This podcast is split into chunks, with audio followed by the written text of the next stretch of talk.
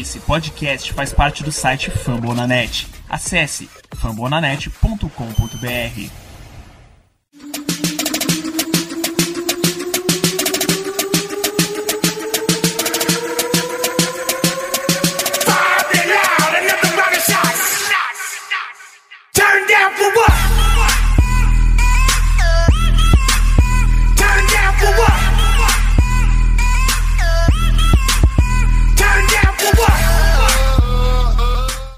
bem, pessoal, estamos começando a edição de número 40 do Black Yellow Brasil Podcast, esse podcast dedicado a falar do Pittsburgh Steelers, aqui no site Fomonanet. E hoje a gente vai finalmente poder falar do que aconteceu. A gente abriu os nossos presentes de Natal e temos as escolhas dos Steelers no draft de 2017. E hoje a gente vai esmiuçar tudo que a gente fez, tudo que o time fez durante o processo do draft de 2017. Para fazer o programa comigo aqui tá hoje Caio Melo. Opa, pessoal, tudo bem? Vamos lá falar sobre esse draft. É, só para início aqui, vou mandar um chupa germano. Hey, Nakamura, can we go thrift shopping? What, what, what, what, what, what, what, what, what, what, what, what? Roubei, roubei, Germano. Não consegui não ficar sem roubar essa sua ideia não. Vamos embora. Para fazer o programa com a gente hoje também tem Germano Coutinho. Eu não acho que eu fiz nada pra merecer esse chupe do Caio, né? Mas tudo bem. Bom, Foi porque eu roubei a sua ideia, rapaz. É, mas tudo bem, pô. Somos, todo, somos todos uma equipe aqui. O que um faz é bom pra todo mundo. Ah, bom, eu tô feliz demais, É né? verdade. Com, com a escolha de primeiro round do TJ Watt. Acertei em cheio no nosso mock pra quem acompanhou. E vamos que vamos comentar aí as escolhas que tem muita coisa interessante pra gente, pra gente dar uma olhada. E no programa de hoje também Paulo de Tarso, seja bem-vindo de volta. Opa, fala galera.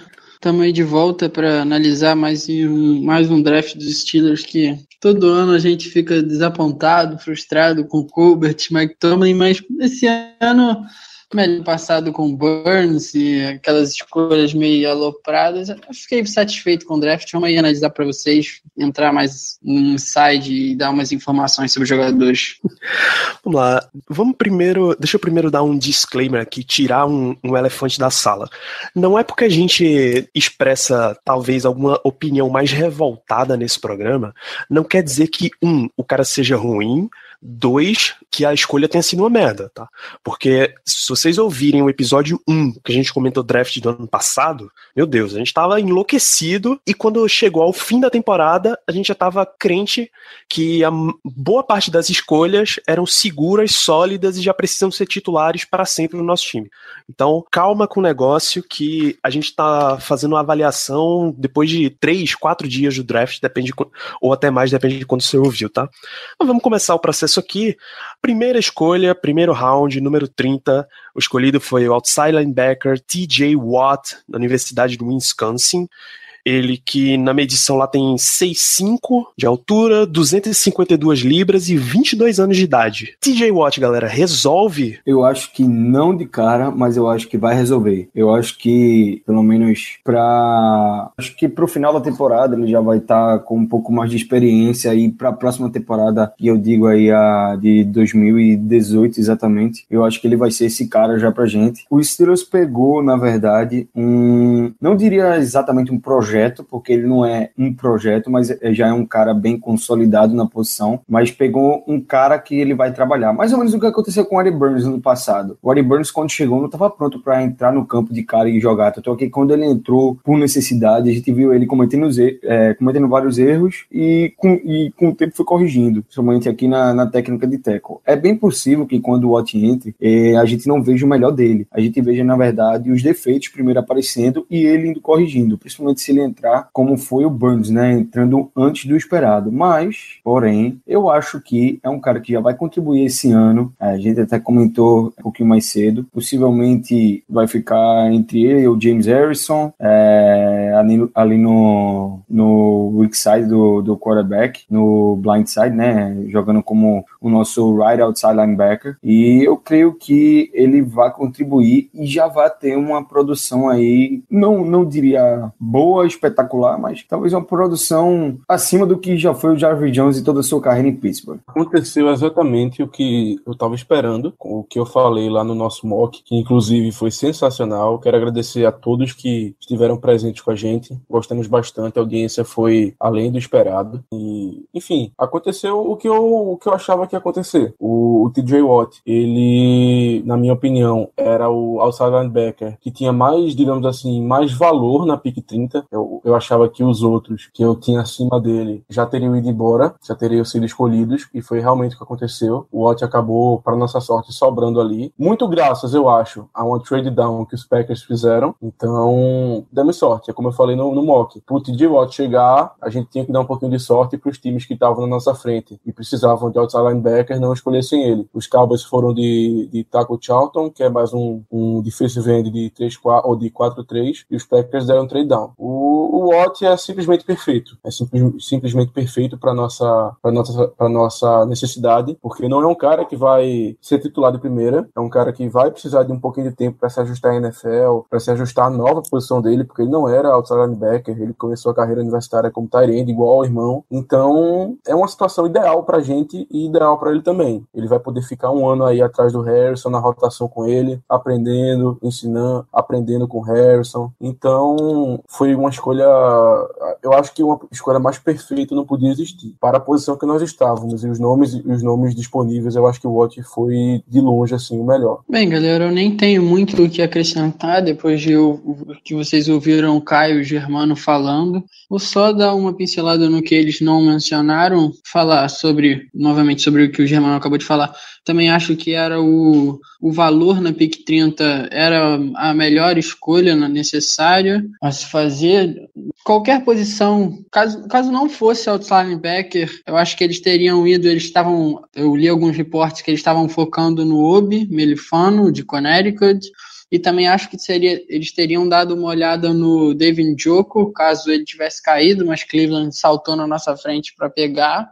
Mas acho que, como vocês bem mencionaram, é um cara que vai agregar bastante, tem muito upside, é um cara que, como vocês já falaram, só jogou dois anos como outside linebacker, tem um potencial atlético incrível, a gente já mencionou no draft passado, que ele teve um ótimo combine, é um cara que era Tyrande, então já tem um estudo do jogo, sabe usar bastante as mãos. O que eu acho também é que ele, apesar do peso já não ser tão, tão baixo, eu acho que ele ainda pode acrescentar um pouco de massa, massa muscular. O programa de condicionamento do James Harrison lá em Arizona pode ajudar ele com isso.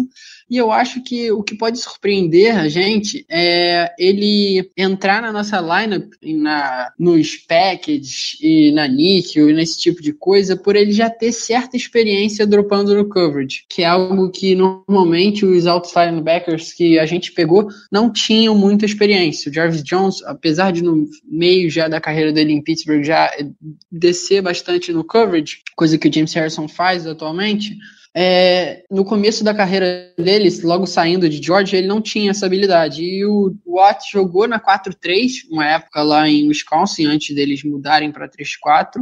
E ele tem muita habilidade em, em space, cobrindo Tyrants e afins, e eu acho que ele pode chegar na lineup mais rápido do que esperado, mesmo que não seja só em pass rush situations, em terceiras descidas, tendo que ir atrás do QB, mas ele surpreendendo um cara que parece o técnico, teu coordenador de defesa vai achar que ele vai lá para ruxar o QB e ele vai e dropa no coverage. Ele tem habilidade com a bola nas mãos, interceptou acho que três passes na carreira lá em Wisconsin, alguma coisa assim, uma interceptação monstruosa, parecida com a do irmão dele, que ele vai fecha o ângulo do, do QB, segura a bola com as mãos e corre para pick six.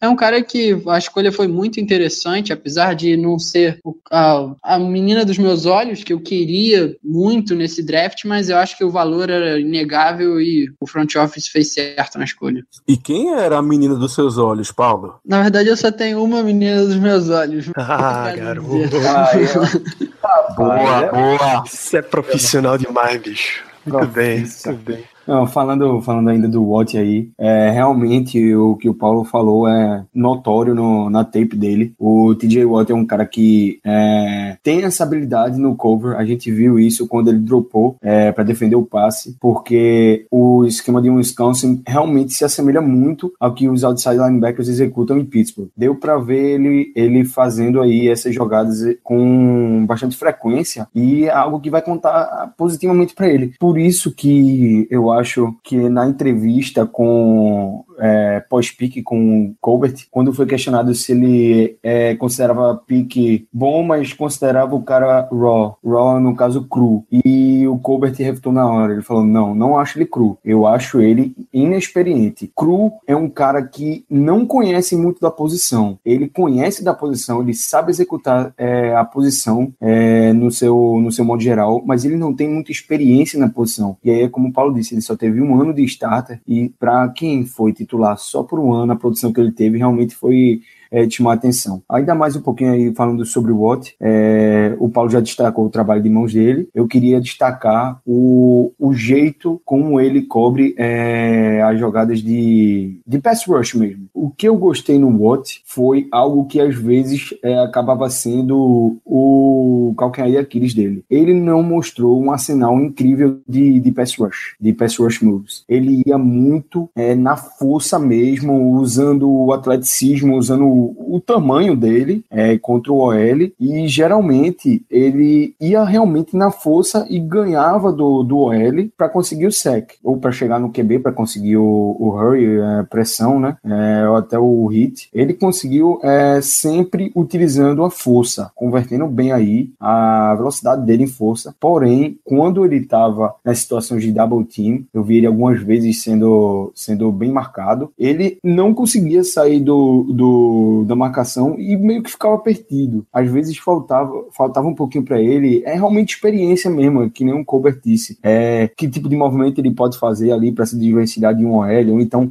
eu vi partida dele que ele é, se aliou com OLs melhores, né? Jogadores com mais experiência, OLs mais é, consolidadas aí no college, é, mais bem treinadas, mais bem montadas. E ele realmente teve algumas dificuldades é, em relação ao pass rush, pass rush moves dele. Ele não tinha um bom arsenal, mas quando ele ganhava no, nos caras, é, é, dos caras na, nas trincheiras, era impressionante, porque ele vai no, literalmente no físico. Ele batalha até chegar no quarterback. É, o que me preocupou realmente é que às vezes ele pareceu perdido é, no meio das trincheiras, e é algo que eu não tinha visto no Derek Rivers, por exemplo. Ainda sobre, sobre o pass rush dele, vi algumas situações que ele foi movido para o meio para ir como, como se fosse um homem extra na blitz. Ele foi trazido para o inside, ainda com um foreman rush rush, mas ele vinha do meio e é, conseguiu aplicar bem a pressão e achar até buraco na OL e se infiltrar e conseguiu o sec. O que eu achei mais legal é, de acompanhar o TJ Watt é que ele realmente me lembra o irmão dele jogando, quando ele tá utilizando a força para derrubar o OL e para chegar no quarterback. É sensacional. Ele realmente é um cara muito forte, muito atlético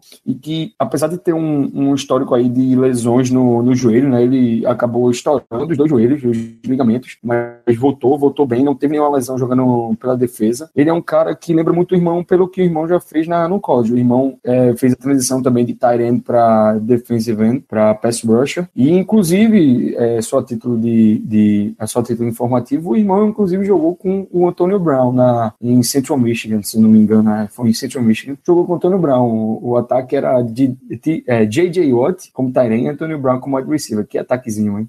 É, mas é basicamente isso. Não tenho, acho mais nada para falar sobre o TJ Watt. É um cara é, que é bem completo na posição, mas um pouco inexperiente. Eu acho que ele ganhando essa experiência, aprendendo com o Harrison, tem tudo para ser um starter muito sólido. E aí, quem sabe ser tão bom, até melhor que o irmão, né? Eu vejo ele com um upside espetacular, realmente. É, que nem o Colbert falou na, na, na entrevista, o upside dele, o potencial dele é algo absurdo. Inclusive, Caio, Eu tava lendo notícia esses dias que um scout que tinha, tinha olhado o irmão mais velho, o J.J. Watt, na época de college, na época do draft dele, ele comparou os dois e disse que nesse ponto da carreira o T.J. Watt tá mais avançado que o irmão. Ele tá mais pronto que o irmão. Claro, isso não quer dizer que ele vai ser melhor que o irmão, mas pelo menos nesse ponto da carreira dos dois, o T.J. Watt estaria mais avançado, teria um arsenal maior de, de pass rush moves do que o irmão dele.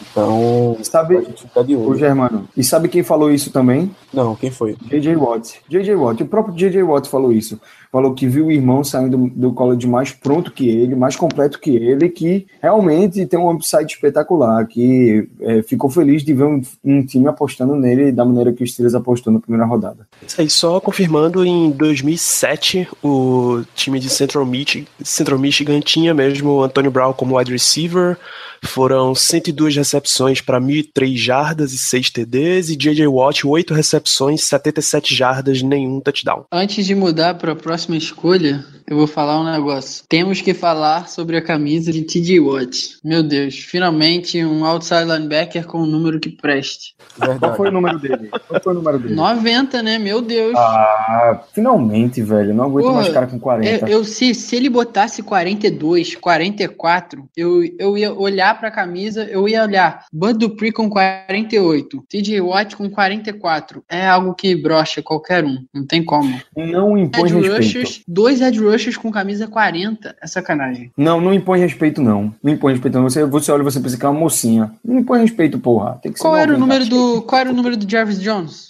95. É, número, é número, é número. Aí, meu amigo, já é número de defensive end, é número de gordo. E aí a gente já esquece. Caralho, que critério fantástico. que critério fantástico. Tem que ser de 94 pra baixo, é, Caio? Vamos Isso. determinar esse range aí. Pô, tem que fazer uma campanha pro Bud Dupree trocar de número, pelo amor de Deus, 48 é muito feio. Pô, mas também não vai ser. Não vai ter muito, né? Ó, 90 TJ Watt, 91 Tweet, 92 Harrison, 93 McCullers, tem 94, 95 livre, é, 96 LT Walton, 97 Ken Hayward, 98 Vince Williams. Não vai pegar 99 do Barba tão cedo, né? É, provavelmente não, mas Não pô, tá com essa moral toda. podia, podia tirar o título da 56, né? Era uma também. Enfim, vamos, vamos seguir aqui na, no segundo dia do draft, nossa segunda escolha, número 62. A gente foi de wide receiver, eu particularmente não esperava, e o selecionado foi Juju Smith-Schuster, de USC. Ele é muito, muito novo, só tem vai completar 21 anos só em novembro, tem 20 anos no momento, 6'1 de altura, 215 libras.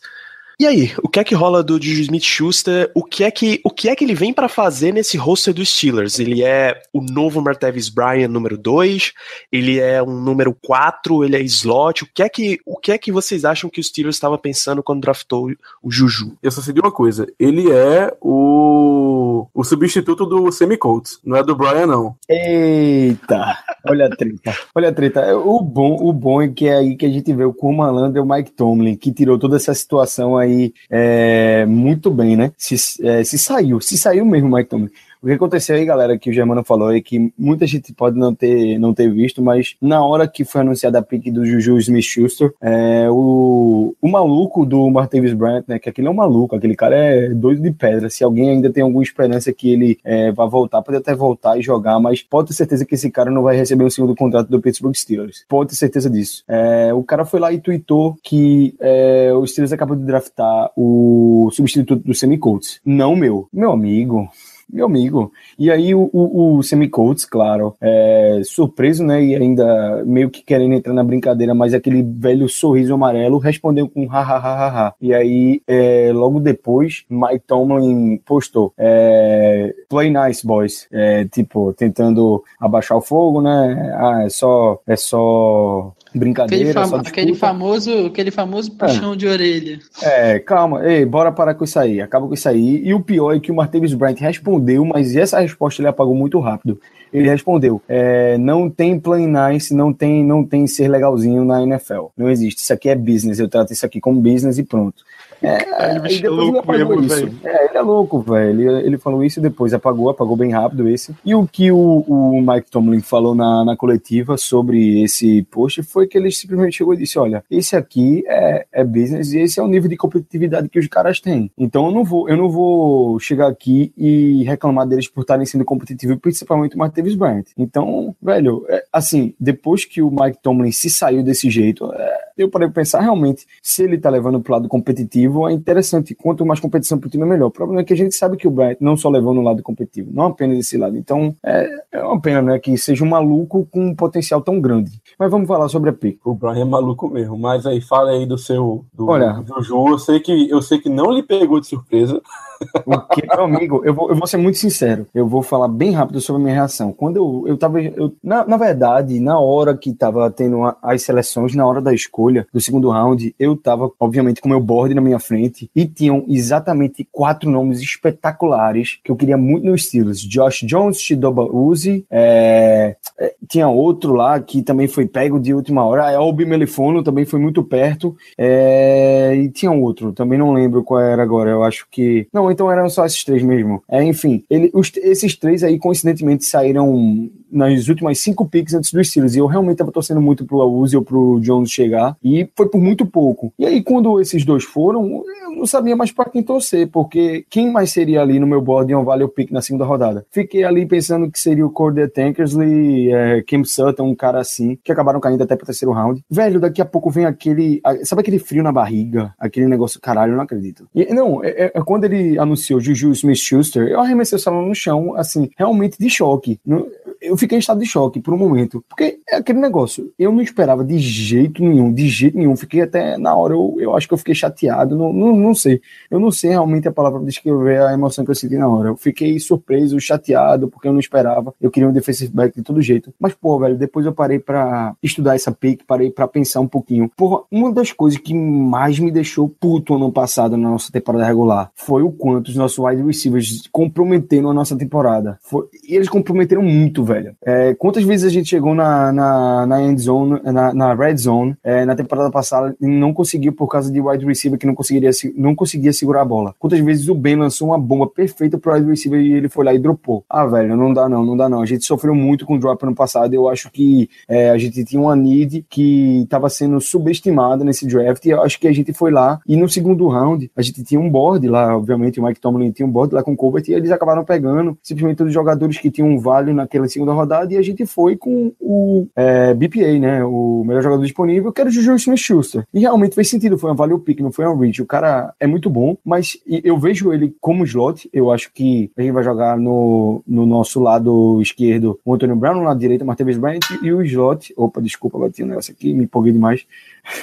e no slot deve ser o Juju Smith-Schuster mesmo. Eu acho que esses tão, são os três caras aí que vão começar a temporada no Steelers. Gostei muito da pick, é um cara é, muito físico, é, muito forte, não é tão rápido, mas ele tem uma coisa sensacional e que me fazia gostar muito do Chad Hansen, que é o catch radius dele. Ele é o cara de fazer catch decisivo, que é uma coisa que tava faltando no Steelers. Ele faz muito catch decisivo, ele também faz muita big play. Ele é um cara que é muito físico, não tem problema em receber bola no meio do campo. Gostei muito da pick, muito mesmo. E, e aquela bomba que a gente tava vendo o Semicotes dropar, se fosse o Smith Schuster naquelas bolas, é, eu tenho certeza que na maioria ele desceria com ela. O catching radius dele é bom, ele tem ótimas mãos e também, graças ao físico dele, ele consegue um ótimo yards after catch. Com certeza o Juju, eu não vou nem tentar, não vou nem tentar falar o, o sobrenome dele, não sou nem doido, mas o Juju realmente devia ser o jogador mais alto no nosso board. Eu li algum canto que esse realmente era o caso, porque o wide receiver a gente até discutiu em alguns podcasts anteriores que não era uma need muito alta. Eu até não achava que a gente ia escolher um wide receiver no draft, talvez sétimo, sexto round por aí. Mas ao que parece, a oportunidade surgiu e eles, resolveram não desperdiçá-la. Ele realmente é muito novo, tem muito futuro e só adiciona mais talento ainda para esse nosso grupo de wide receivers que é o melhor da liga. Simplesmente eu acho que ele, é o melhor da liga, sim. O, o ninguém precisa nem falar, o Brian tem um potencial absurdo, o, o Juju parece que vai ser muito bom também. E o Eli Rogers é um belíssimo slot, eu confio totalmente nele. Então, assim, de wide receiver a gente tá bem. É, foi aquele negócio. Eu acho que não era, não, era, não era o plano a gente pegar um wide receiver no, na segunda rodada. Agora ele sobrou, o Tom olhou assim pro Colbert e os dois pensaram, ué, de longe é o cara mais valioso aqui, então vamos embora. O time, o time, o time é como, é como eu sempre defendi, o nosso time é muito pronto. Ele é um dos mais prontos da NFL. Então as nossas needs não são tão absurdas assim. A gente não precisa dar reach ninguém para ter um time competitivo. Nosso time já é competitivo do jeito que tá. A gente só precisa de jogadores pontuais para melhorar a equipe. Eles viram um cara ali que eles tinham uma grade muito maior de onde ele, de onde ele estava e resolveram arriscar. Eu, eu, na hora, também achei muito estranho, mas eu gostei da pick. Pô, velho, botar o, o Smith Schuster como slot tá sensacional.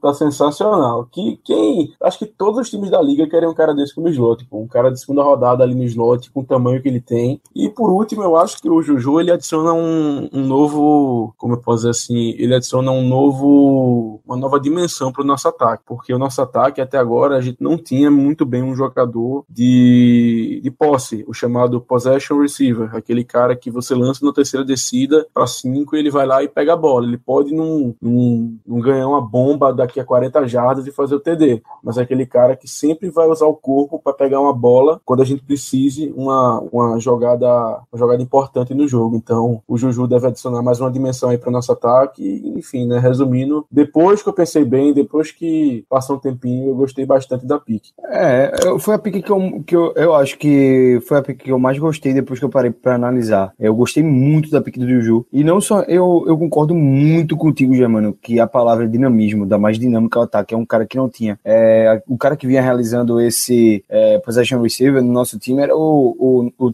Jesse James, era o cara que a gente jogava ali para garantir o first down. E não é um cara que tem as mãos mais, mais confiáveis aí no nosso time. É, então o Juju realmente é uma melhora muito grande e dá um dinamismo novo pro nosso ataque. A gente não tinha esse cara forte físico de meio de campo. Quer dizer, o último que a gente teve foi o Rick Miller e agora com o Juju a gente vai ter um cara no slot para fazer isso. E é, além disso, ele pode sim também ser o cara de, de 40 eh, de receber um passe de 40 jardas, de anotar um touchdown de 40 jardas. O que eu achei muito interessante também foi que eu vi uma comparação espetacular sobre o Juju, não só sobre os números na carreira, mas, também os números no combine, foi com o DeAndre Hopkins. Olha quem a gente comparando. É interessantíssimo. Depois aí, se vocês quiserem, quiserem parar para olhar os números deles na carreira de college, quando saíram do, do college, é, são números bem próximos, e no combine também. É, o que coloca eles dois aí como é, talvez jogadores parecidos aí chegando na NFL. Não sei se ele vai se tornar aí um cara no nível de Andre, de Andre, de Andre Hopkins na NFL, mas tem tudo para ser, né? Tem tudo para ser. Tem um upside muito bom, é muito novo. É um dos caras mais novos, um dos, um dos caras mais novos do draft. Tem 20 anos apenas. E produziu muito, muito na faculdade, velho. Muito, muito mesmo. Bem, como, como a gente costuma falar, os números enganam, né? Quem que achava que correndo 4.62 segundos e tendo um trick-on shuttle nem tão bom, um four-yard shuttle não, nem era nada demais, que o DeAndre Hopkins ia virar DeAndre Hopkins, né? É um cara que não é muito alto, mas parece que, pô, com aquele catch radius, com aquele, com aquela wingspan, o braço daquele tamanho, fazendo aquelas recepções, parece que o cara é 6'5", né? Bem, vou aproveitar muito bem o que o Germano falou. O Juju é um cara que adiciona um, uma outra característica, uma, bem, bem, é bem mesmo no molde que o Germano falou é uma nova dimensão ao ataque dos Steelers. Além dele ser um cara, um possession receiver, como muito bem o Germano já destacou, ele é um cara que ele é aquele wide receiver que o QB sempre quer ter no seu roster. Eu tive acesso a algumas câmeras All 22, aquela visão que é de trás, em vez de ser aquela broadcast da TV mesmo, é aquela que vem por trás, que mostra a visão do QB. Teve um jogo que ainda era Cody Kessler, lá em USC, o, o novo o quarterback que os Browns draftou no ano passado, no draft do ano passado.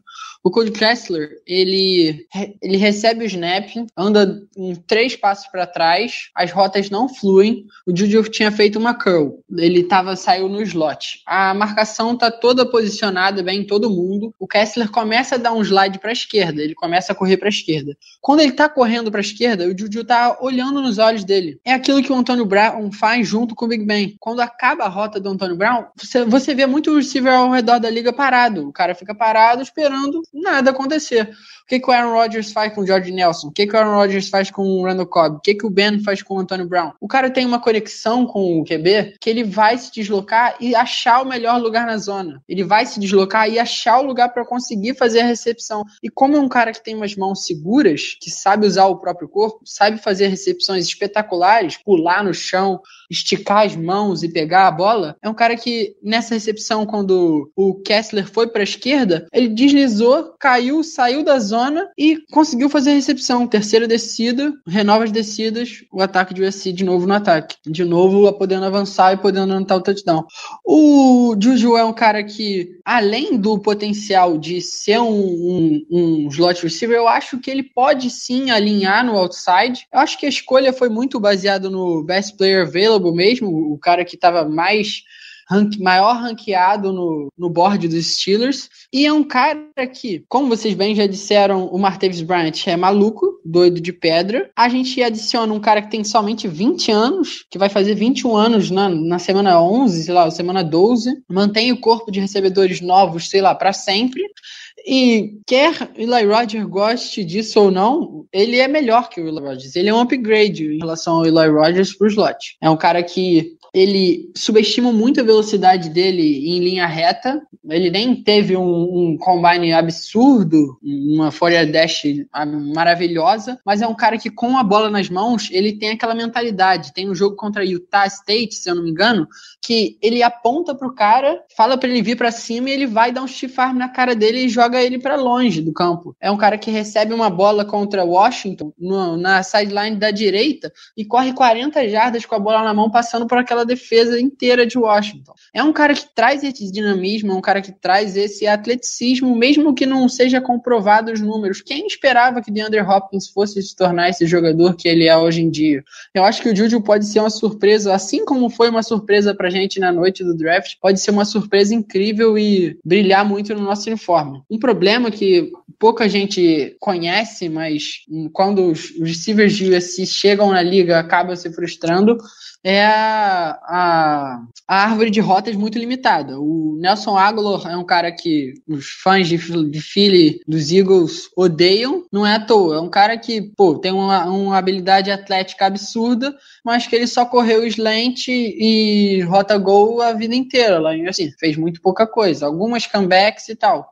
Então ele tem uma, uma árvore de rotas muito limitada e não conseguiu se adaptar até hoje. Uma posição de QB lá em Filadélfia não era muito boa. É por isso que eu acho que o Juju foi uma ótima escolha, que ele vai poder ficar atrás do Antônio Brown, aprendendo com o melhor cara que faz rota na liga como se fazer rota, aprendendo rotas novas. Ele é um cara que eu acompanho ele desde a temporada passada, lá em USC, que ele é um cara que é hard work, ele tá sempre na, sempre na academia, sempre malhando, sempre se esforçando para ser melhor e, pô, sensacional. Acho que a escolha foi excepcional nesse valor. Só sobre aí, adicionando o que o Paulo falou sobre ele ser um hard worker, hard worker o Juju postou um texto no, na, na internet mesmo, antes do draft acontecer, falando justamente sobre ele ser um cara que é apaixonado pelo jogo. E aí destacando é, sobre ele ser um hard worker, sobre ele amar absolutamente tudo sobre o jogo, practice, training camp, é, ir pra academia, tudo, tudo que é tipo de treino, ele falou que envolve futebol americano, ele falou que ama, e claro, isso contou muito, com certeza, para o pick dele, porque é aquilo que a gente falou, né? O Will Index é o, a vontade do jogador, a vontade dele ter sucesso na NFL conta. E nesse texto tem uma história espetacular que ele fala que ele quebrou a mão é, na temporada retrasada, lá em USC, e é, fez a cirurgia e na mesma semana o time precisava dele em campo e ele foi lá e jogou, inclusive garantiu um first down espetacular fazendo a recepção com a mão quebrada. Velho, um cara desse que tem uma vontade dessa, que joga com a garra dessa, dessa que entra é, e realmente faz a diferença, mesmo é, machucado do jeito que ele estava, é, não tem como você esperar é, que ele não vá é, que ele não vai é, suceder na NFL. Não tem como. Pô, falando nisso de jogar com lesões, É só ver esse último jogo dele na.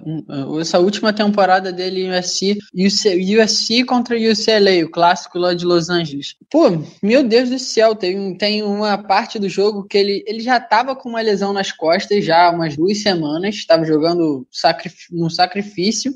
Aí ele vai e toma um hit absurdo do Jalen Brown, cara que foi draftado por algum time nos late rounds, o safety barra linebacker, e tá ele contra o Fabian Moreau, que é um cara que, pô, se não tivesse sofrido a lesão no peitoral, teria sido talvez escolha de no final do primeiro round. É ele batalhando o jogo inteiro contra o Fabian Moreau, aí ele vai e sofre esse hit do Jalen Brown, parece que ele deslocou uma costela, ele ficou alguns, alguns downs fora de campo, voltou para campo, recebeu uma terceira descida absurda, que veio o Jalen Brown, deu outro hit nele, ele segura a bola, recebe o passe, consegue a descida, Jalen Brown no final consegue dar uma paulada nele, e ele vai, tipo, sai do campo mancando e volta na outra descida. É um cara que, tipo, futebol americano, dá para ver isso nos olhos dele, da maneira que ele trabalha. É, só, só terminando aí a análise é, do jogador. Ele é um cara que, além de tudo, é bom bloqueando e vai ajudar muito no jogo corrido. É um cara grande que vai usar o corpo dele para ajudar a gente no jogo corrido ali, a posição de slot é importante para bloquear, né? Para fazer bloqueios e ele vai ser crucial. Inclusive, tem uma jogada espetacular no jogo, eu não lembro qual é o jogo, mas que ele realmente volta para fazer um bloqueio sensacional no, no, no linebacker. E meu amigo vai ser um cara que vai dar de frente com o linebacker e vai conseguir bloquear. Não, não, Danilo, não Danilo, por favor, inclua esse GIF Oi.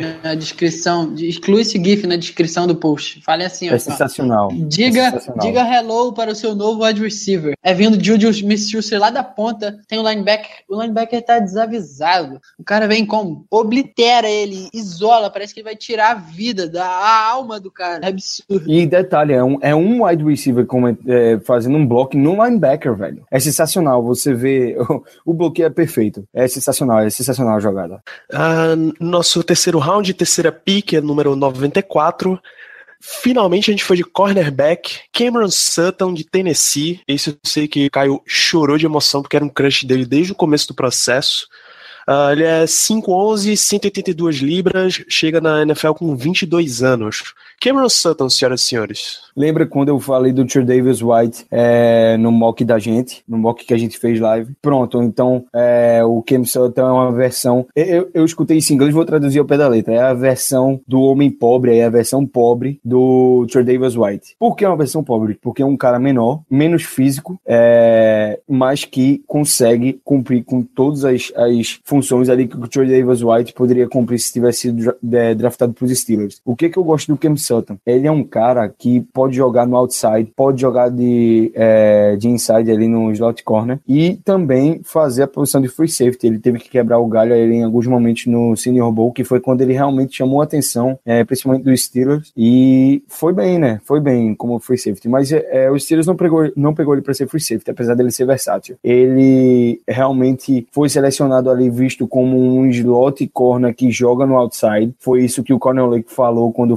quando comentou sobre a pick na, é, na conferência. E o que eu achei interessante sobre o que o Cornel Lake falou na, na entrevista foi que ele afirmou que o Steelers vai começar a fazer a transição nessa temporada, assim, com mais clareza para o main coverage, o man-to-man, e não é, o zone. É, o Cam Sutton é um cara que vai ajudar nisso, é um cara que está acostumado jogar assim, mas o que é mais interessante no Cam Sutton é que ele não é aquele cara super rápido, mas é um cara ágil, ele consegue várias vezes você vê o Cam Sutton perdendo a corrida pro wide receiver, perdendo a jogada, mas na hora que a bola tá chegando ele consegue se recuperar muito rápido, ele tem uma recuperação muito boa no passe e consegue aí é, o pass deflection, atrapalhar o wide receiver até a pick. É um cara também que eu não vou chegar aqui e dizer que ele não sabe taclear, ele tem um tackle muito bom, mas ele leva certa desvantagem por causa do tamanho dele. E por isso, é, ele talvez precise trabalhar aí um pouco nos ângulos do tackle dele. Ele é excelente é, com o tackle nas pernas do, do, do wide receiver, do corredor, enfim. É, muitas, como ele tá possivelmente como slot no, nos Steelers, ele será possivelmente o slot dos, do, dos Steelers. Ele vai precisar aí trabalhar nesse tackle dele, porque ele vai ficar em várias situações aí com o running back. Então, ele vai precisar ter a técnica de tackle bem aprimorada. E é por isso que eu queria tanto o Tidoba Uzi no segunda rodada, porque é um cara que tá mais pronto alto do que o Cam Sutton e tem mais tamanho que o Cam Sutton para conseguir esse tipo de jogada no slot. É mais completo que ele. Mas o Cam Sutton não deixa, a desejar em nenhum aspecto é, de cobertura, né? Em cobertura do passe. Ele, como eu disse, é muito ágil com os pés, não é tão rápido, mas não é lento, claro. Ele tem uma velocidade razoável para boa e ele é muito ágil. Ele é tão ágil que ele foi o retornador por anos lá do Tennessee. É, inclusive em 2015 foi o jogador que tinha uma melhor média em retorno de, de jardas em retorno de punt. É, se não me engano, era 34,5 jardas é, por retorno. E ele anotou, acho que cinco foram sete touchdowns de retorno de punt, o que é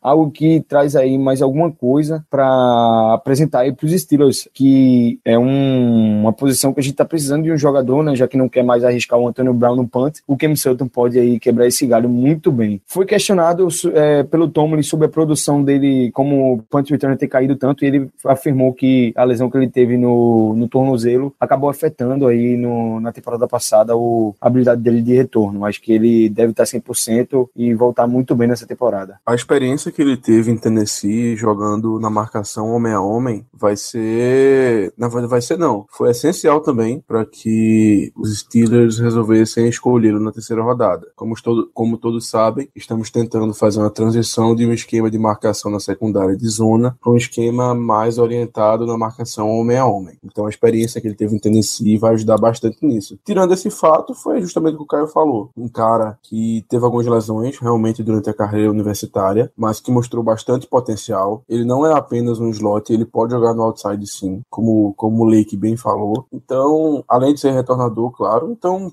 pelo conjunto da obra, realmente foi uma escolha muito interessante, uma escolha muito boa nossa na terceira rodada. Era uma pedra cantada, né? Realmente, o Sutton só não era a mais pedra cantada que a nossa próxima escolha. Mas eu gostei bastante do, do Sutton e acho que nossa secundária está muito bem servida.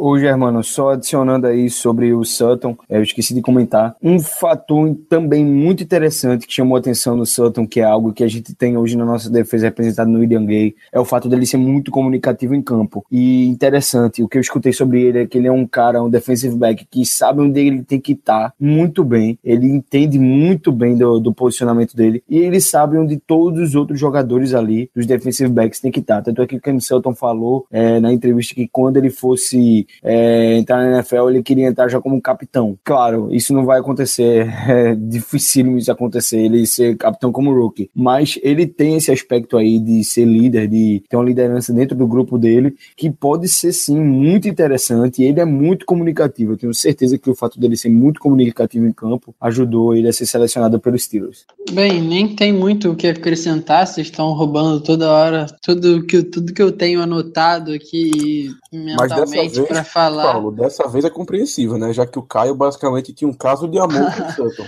É, pois é. Só tem algumas coisas para reiterar, outras para fazer alguma modificação, alguma coisa. O Cam Sutton, como muito bem o Caio mencionou, é um cara que atuou bastante no jogo de retorno, no Special Teams. Além dele ser retornador, ele também era ace na cobertura de, de chutes mas ele, como o Caio citou, os touchdowns, ele teve uma média muito boa, mas ele teve só três touchdowns. Não que isso seja muito ruim, mas a gente tem três, a gente tem acho que dois touchdowns nos últimos três anos na, na NFL e ele teve três touchdowns nos quatro anos dele lá em, lá em Tennessee. É muito interessante, é um jogador que ele, se ele tem a capacidade de fazer isso, se ele gosta de jogar em special teams, é disposto a jogar isso, por que não? Por que continuar arriscando o Antônio Brown na posição? Uma coisa que é muito bem citada também no começo do, do discurso do Caio é a versatilidade dele. É um cara que jogou aberto no, como cornerback, jogou como níquel, jogou como free safety, apesar da gente não ter draftado ele para jogar de free safety, como o nosso técnico de secundário, o Carnal Lake, falou. E ele, apesar de não ser o cara extremamente físico, um cara que assusta todo mundo dele com habilidade de tackle, como por exemplo o Marlon Humphrey, o cornerback dos Ravens, que para mim só faz isso de bem, só só só tacleia bem. Um cara que ele é físico o suficiente para jogar no slot. Ele jogado muito press man, aquele jogador que fica na linha pressionando o, o slot receiver, ele ficava mais um pouquinho mais off nas cinco jardas. Ele ele conseguia o curso do wide receiver sem, sem ser muito. agarrar muito ele com as mãos, como o Cordet Tankersley de Clemson, que é um cara que, para mim, vai ter muita pass interference na, na NFL caso não melhore esse aspecto no jogo dele. É um cara que, apesar das lesões, algumas que sofreu na carreira, ele teve certa consistência ao, ao longo dos anos. Ele jogou 11 jogos em 2013, quando era freshman, quando era sophomore mais 13 jogos na temporada de júnior e essa na última temporada agora, que ele chegou até voltar no finalzinho, mas ele sofreu a lesão no começo e jogou 7 jogos só. Mas, pô, você vê aqui, 26 e, pô, 44 jogos ao longo de 4 anos não é pouca coisa. É, um, é uma, uma experiência suficiente, algo que conta bastante. O fato dele ser bastante vocal e gostar muito disso de saber o, a orientação do treinador, saber o posicionamento dele e o fato que vai fazer ele ser alguém mais fácil de receber ajuda, né, back, principalmente de nickel corner, é algo que é muito útil quando você chega cedo na, na NFL é uma posição de muito difícil adaptação. Quantos cornerbacks que a gente vê superar um milhão de ótimos wide receivers dentro do college chegam na NFL e não conseguem fazer absolutamente nada para processar o aspecto mental do jogo. Eu acho que o Sutton tem esse aspecto mental a favor dele e por isso achei uma, também uma boa escolha. E é sensacional. Realmente, o que eu destaco aí para quem for assistir um pouquinho dele, é, percebo a recuperação dele nas jogadas que ele consegue desviar o passe. Ele geralmente perde a corrida, isso nessas jogadas que ele desvia o passe, geralmente perdia a corrida para o wide receiver, mas se recuperava de uma maneira espetacular e conseguiu o pass deflection. E foi um cara que conseguiu um número razoável de interceptações. Foram sete interceptações sete e um touchdown retornado. É, e, e, e como ele vai, como ele vai vai jogar no slot, ele vai ser requisitado ali para talvez e até no blitz algumas vezes. Ele acho que não teve nenhum sec, mas teve uma, uma quantidade boa de tackles, 127 tackles, 30 passes desviados, é, dois tackles for loss, um, é, Pô, três fumbles forçados, não é pouca é, coisa três fumbles tá forçados, bom. espetacular. É, isso aqui que eu tô falando para vocês, esses dois tackles for loss foi só em 2016, eu não tenho o número de outras temporadas aqui para mim não. É, mas o que é interessante também sobre ele é que em todas as partidas que ele esteve saudável e preparado para jogar, ele foi starter. Todas, 45 partidas. É um número razo é, razoável, não, é um número excelente aí de experiência pro, pro Cam Sutton. Acho que é isso aí mesmo. Você acabou de doutrinar sobre o cara, meu amigo. Vamos para nossa próxima pick, era a compensatória de terceira rodada, número 105. A gente foi num produto da casa, running back, um power back, uh, James Conner, Universidade de Pittsburgh. Ele que pode até ser considerado alto para a posição, ele é 6'2, tem 235 libras e 21 anos de idade, e claro, tem, tem todo todos os pontos positivos da história pessoal dele. Em 2014, ele venceu um caso de linfoma de Hodgkin, que é basicamente câncer. Tem, eu vou deixar o link no post para o post dele no The Players Tribune. Ele conta toda a experiência que foi vencer esse câncer. Tem um, um vídeo da, da ESPN Brasil, meio que resumindo toda a história. Mas enfim, James Conner foi o nosso selecionado na nossa pique compensatória de terceira rodada.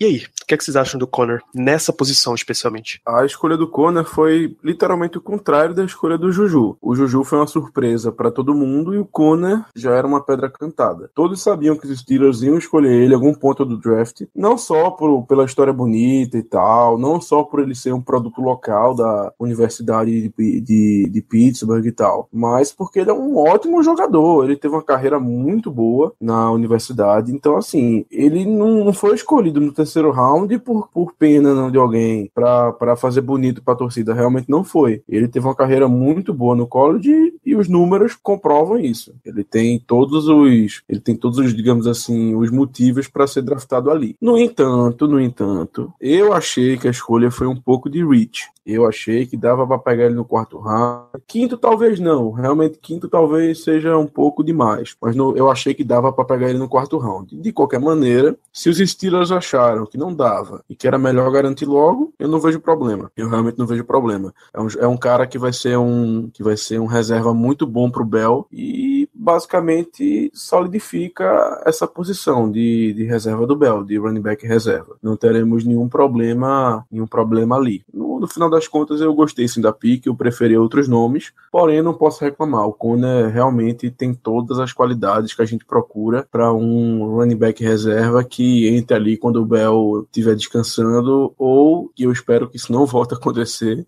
ou se machuque por uma boa parte da temporada. É um cara que tem todo o carisma de, da cidade de Pittsburgh, da torcida de Pittsburgh. É um cara que já encontrou muitos jogadores de Pittsburgh, é meio que um pupilo do Cam Hayward, tá sempre com o Cam Hayward por lá, pra cá, sempre na academia.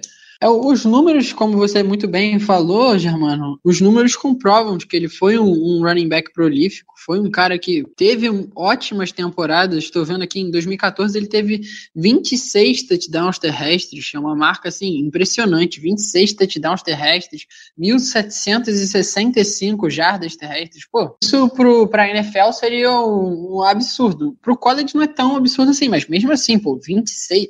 Você olha 1765 para o college não é tão absurdo, mas pô, 26 touchdowns, você tem que repetir três vezes 26 touchdowns, porque pô, um negócio também que conta muito a favor dele é um fato de que ele foi muito rotulado como um running back só aquele cara parrudo que vai por dentro dos tackles, que não tem, que tem aquelas mãos de pedra, não consegue receber um passe.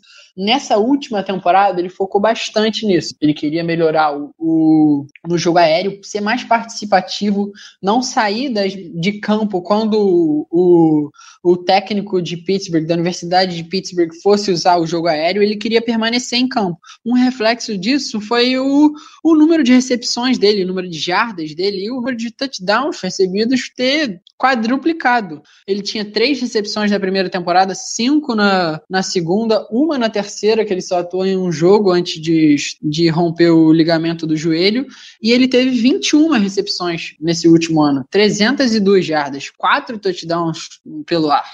É um cara que, apesar de ser aquele bruiser, aquele cara que bota a bola debaixo do braço e fala sai da frente que eu tô passando, é um cara que tem a qualidade, tem a noção já do jogo aéreo que a gente precisa no, nos nossos tailbacks.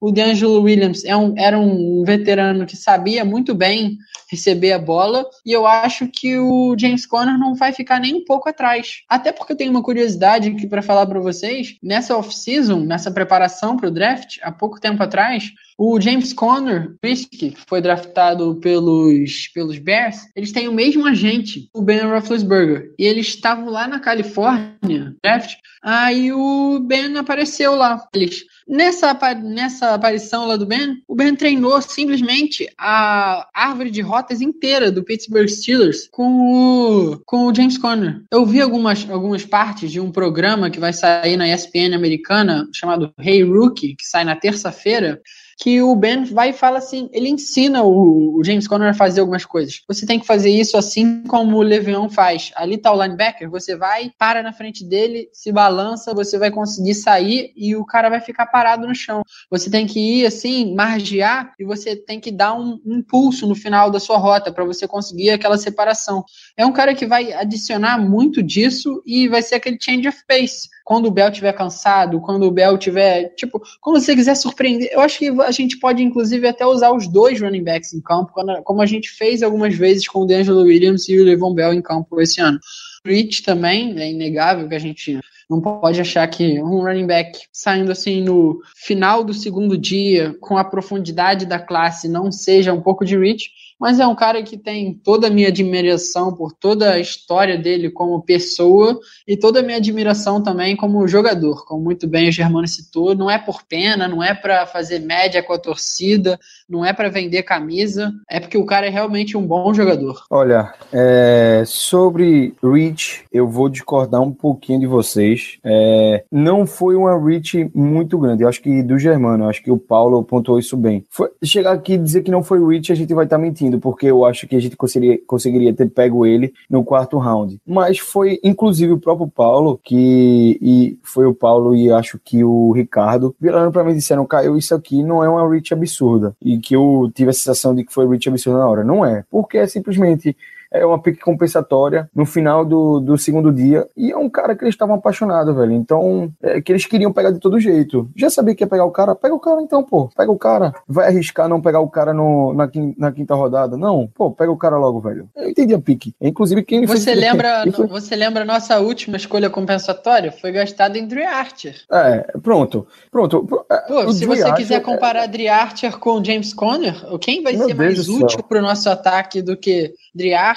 Não que o Dre Archer fosse ruim. A questão é que o Todd Haley não sabia usar o Dre Archer. Não foi nem um Não é- pouco útil a escolha. Não, Foi útil tipo, sim, até porque no Madden a gente tinha um jogador sensacional. Só se for no Madden mesmo.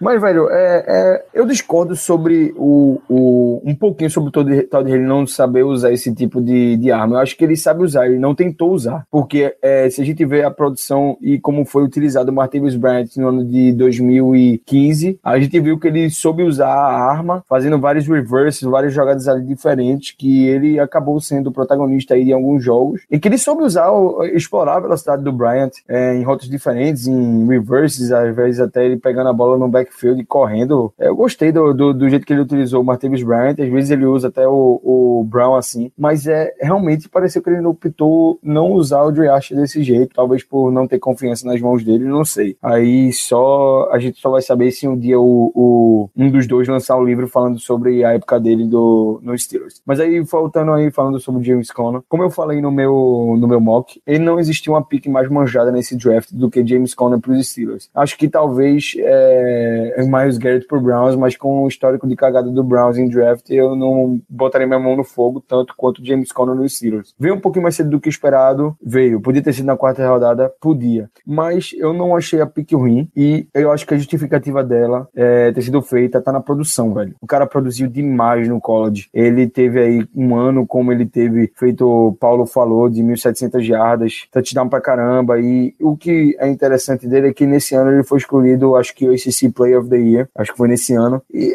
velho, é um valor, é um valor que a gente adiciona muito bem. É um cara que vai é, se completar ali muito bem com, com o Bell. Acho que tirar um pouquinho desses é, super workload que o Bell tá recebendo nos jogos. Ele é bom protegendo o passe aí, o Conor. Ele tem outra coisa que a gente vai adicionar no time que não tinha com o DeAngelo Williams. O DeAngelo Williams não contribui em absolutamente nada no special teams. Agora a gente vai ter um, um, um, um running back que vai contribuir. E dificilmente o Fitzgerald, Fitzgerald Toussaint, que contribuía, vai participar do, do nosso roster esse ano. Ele deve ser cortado ou deve voltar aí pro practice squad. Ele não deve ficar no roster final. Deve ser realmente aí Bell, é, Conor e Niall Davis. Então a gente precisava de um cara que ajudasse nos special teams e agora temos, é, não tinha no D. Will e agora tem no James Conner. E além disso, é, esse ponto aí que o Paulo também destacou, que ele melhorou a técnica de recepção na última temporada dele. Sensacional. É, isso foi determinante. Parece que o cara tava clamando para ser um Steeler, né, velho? Parece que o cara passou as últimas temporadas assistindo o Steelers, vendo como é que o running back jogava e aí se aprimorando para poder é,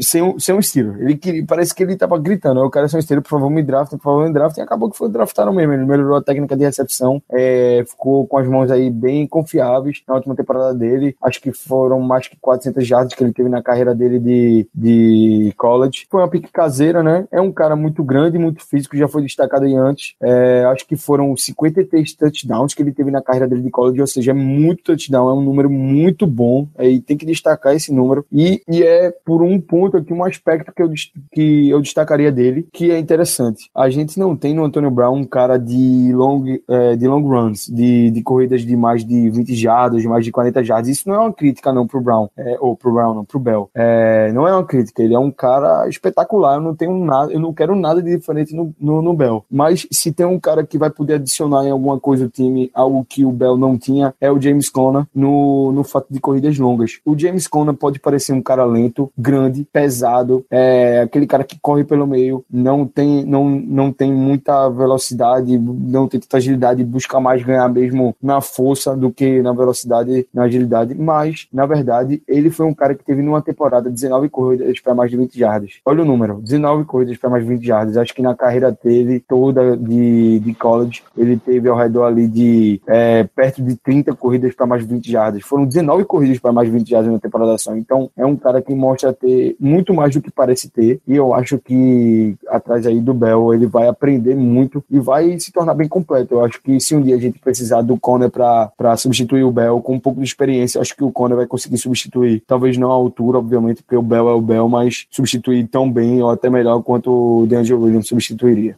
Se a gente já comentou tudo isso de quatro escolhas que, de certa forma, a gente concorda, acha legal e tal, imagina a escolha do quarto round que tem polêmica. Mamilos. Demais. Quarterback Joshua Dobbs, Tennessee. Mamilos não peludos.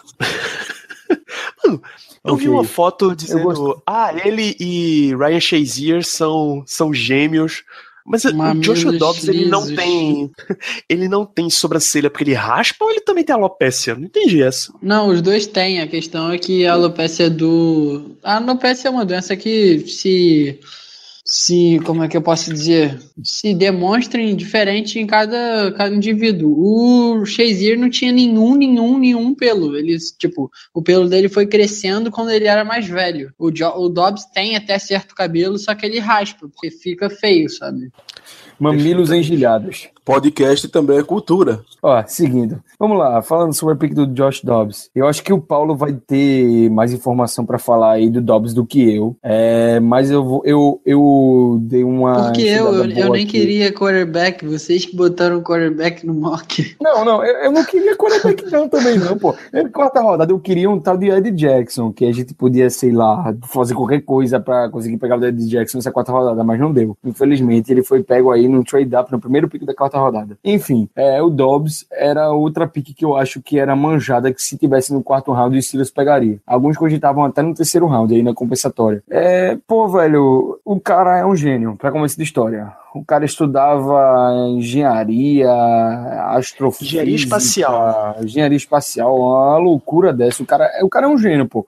Foi, foi que nem eu falei no, no nosso mock. A primeira coisa que ele falou é que não seria o problema pra ele, aliás, não no nosso mock, no, no meu mock, que nada, não seria um problema pra ele chegar na NFL é, e ter que decorar playbooks. Ele não vai ter problema algum com isso. É um gênio. Ano passado a gente teve um gê- um gênio também chegando no nosso time, que foi o Sean Davis, um cara que fala várias línguas. É, é sempre bom adicionar um cara com, com uma capacidade intelectual boa aí, principalmente pra posição de quarterback, que é um cara que vai ter que é, analisar muito né, as jogadas. Então, o que eu gostei da pick do Josh Dobbs é que ele é um cara que sabe se resolver muito bem com as pernas, ele tem uma mobilidade muito boa. Em várias vezes eu vi ele em situação que ele estava muito pressionado do no pocket ele conseguiu aí utilizar as pernas, se desvencilhar do, do rusher, do, do pass rusher e conseguir é, completar a jogada, às vezes em passe curto, às vezes lançava uma bomba e não dava certo, às vezes até se livrando da bola. O que eu destaco como ponto negativo do Josh, Jo- Josh Dobbs? Primeiro, ele não alinhou em nenhuma das vezes que eu vi ele jogando, ele não alinhou nenhuma vez no under center. Não alinhou, ele não alinhou. Não sei se tem algum motivo para isso, não sei se o ataque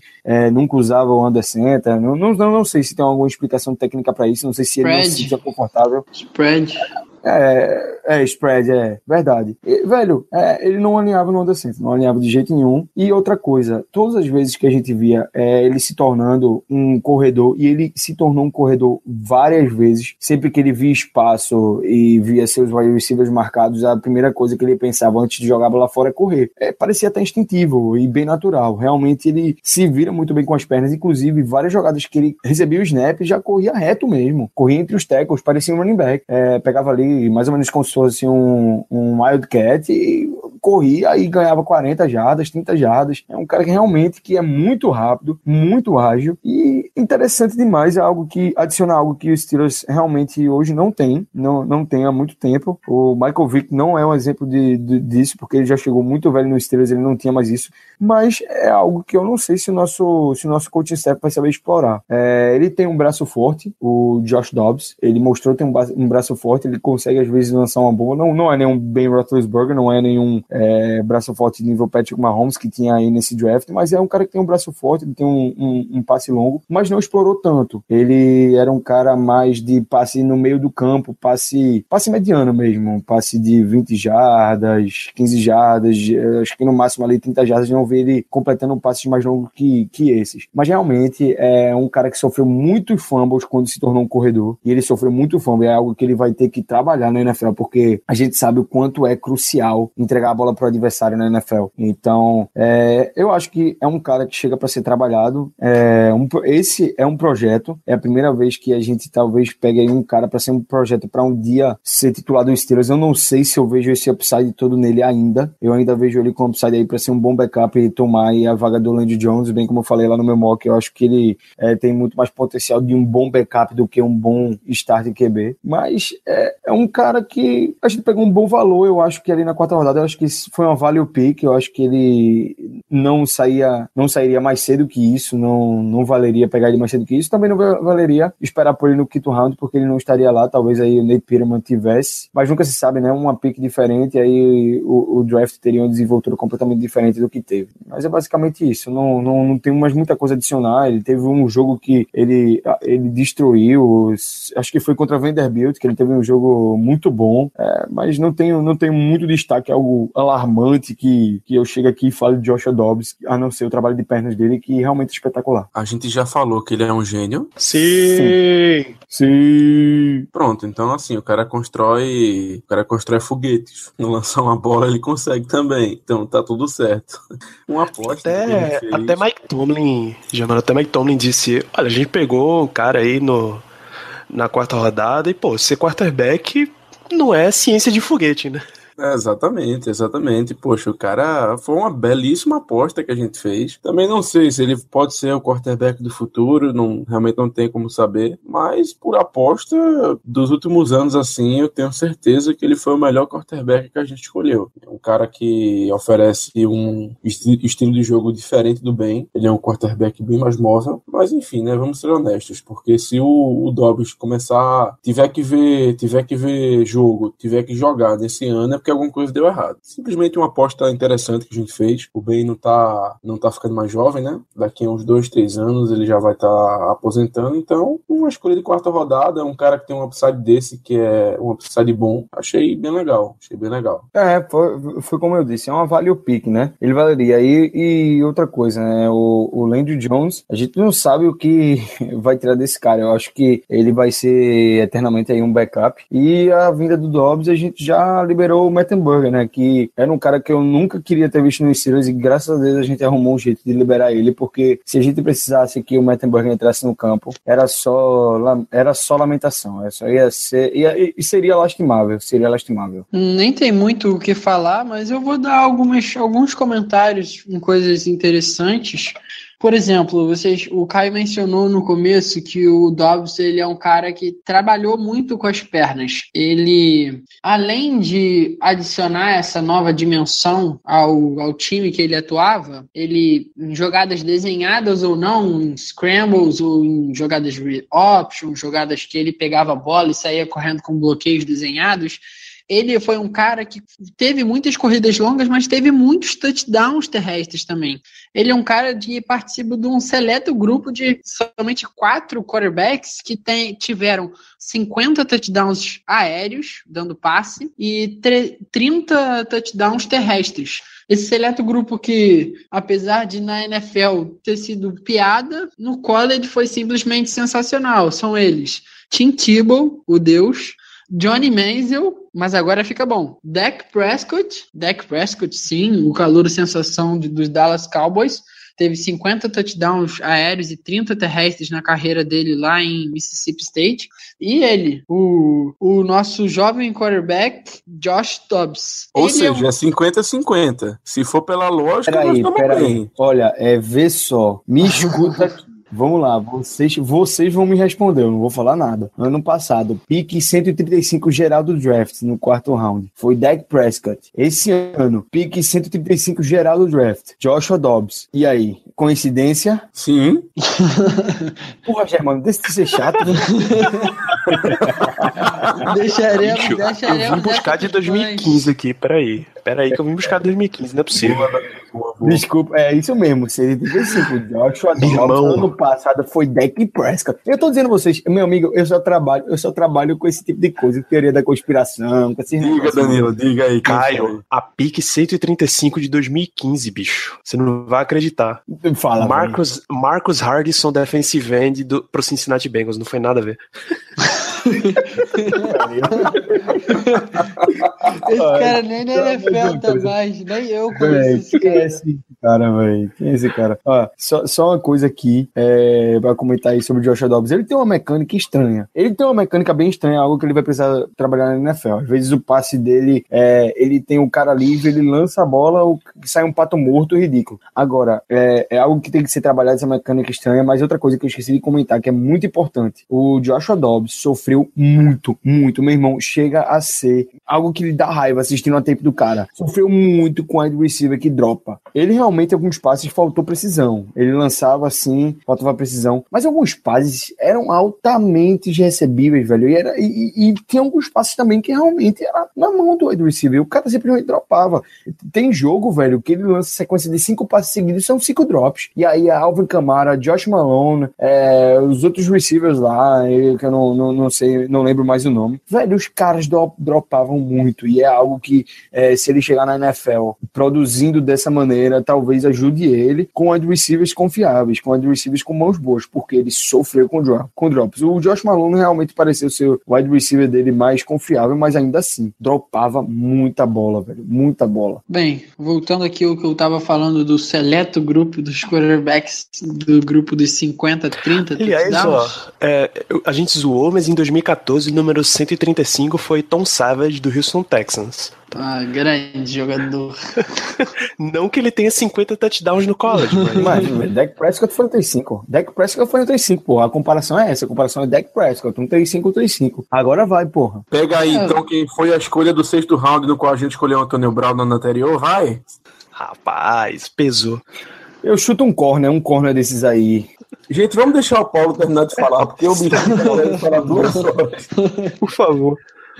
É, segue, segue o Bem. jogo, senão a gente vai viajar muito aqui. Tem, tem, eu tem muito draft ainda. Há um, um problema que o Joshua Dobbs tinha bastante no college, a- além dos fumbles que você muito bem citou, Caio, é que ele, ele não sabia diferenciar isso de eu vou ser um dual threat, eu vou ser um cara que passa a bola e corre, ou eu- o problema é que ele, ele se apavorava mu- muitas horas. Ele tinha um recebedor aberto, ou ele tinha uma janela muito curta para realizar um passe, ele tinha uma jogada que ele ia ser desafiado, e às vezes ele, ele especialmente preferia apostar mais no potencial atlético dele, pegar a bola, botar debaixo do braço e começar a correr. É um erro que muitos quarterbacks que vêm dos spread systems do college acabam cometendo. O Dak Prescott próprio fazia muito isso em Mississippi State, era uma coisa bastante frustrante. Ele tinha um grupo de wide receivers até muito bonzinho, muito melhor, inclusive, que o de Tennessee, mas ele costumava botar muito a bola debaixo do braço. Foi até uma das coisas que fez a minha análise dele no ano que ele foi draftado. Diminuir ele, eu tinha valor acho que de terceiro round nele, alguma coisa assim.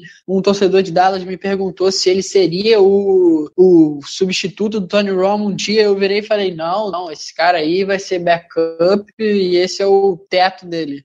É, bem, queimei minha língua, esse maldito virou um ótimo quarterback, mas é aquela, aquele trauma de QB que corre com a bola, só corre e ele chega lá e se apavora. É um cara que nunca, ele não foi muito testado como pocket passer, aquele cara que desce, vai under center, dá o three step drop, five step drop, olha, faz uma primeira leitura, uma segunda leitura, a progressão e dá o passe. A linha ofensiva dele apesar de mediana, não conseguia dar tempo suficiente para isso, e esse não era o, o que isso não era o que a universidade pedia dele. O que a universidade dele pedia, ele fazia e fazia muito mais. Essa produção de touchdowns não é à toa. Um, um programa que eu assisti sobre ele, eu não sei se vocês conseguiram assistir, é o aquele camp do Gruden, o John Gruden, ex-treinador do Tampa Bay Buccaneers da NFL, que é o Gruden's QB Camp, a pena, não só pela análise técnica e análise futebolística do negócio, mostra como ele é uma pessoa, tipo, uma pessoa que é tranquila, uma pessoa que, apesar de ter estudado engenharia espacial, que ele ele é apaixonado pelo jogo, ele quer só fazer esse jogo enquanto ele pode, enquanto ele, o corpo dele permitir jogar futebol americano, é o que ele quer fazer. E é um cara que é muito descontraído, sabia lidar muito bem com a pressão dentro de Tennessee, entrou com uma lesão do quarterback titular no primeiro ano dele, que ele seria redshirt e acabou tendo que entrar. No segundo ano dele, ele acabou sendo bancado. O treinador decidiu que ele não seria o titular ele virou e falou: Não, essa decisão me desmotivou? Não, essa decisão me motivou, porque eu sempre fui duvidado desde o começo da minha carreira, e não é à toa que eu tive aquela produção boa no, no high school.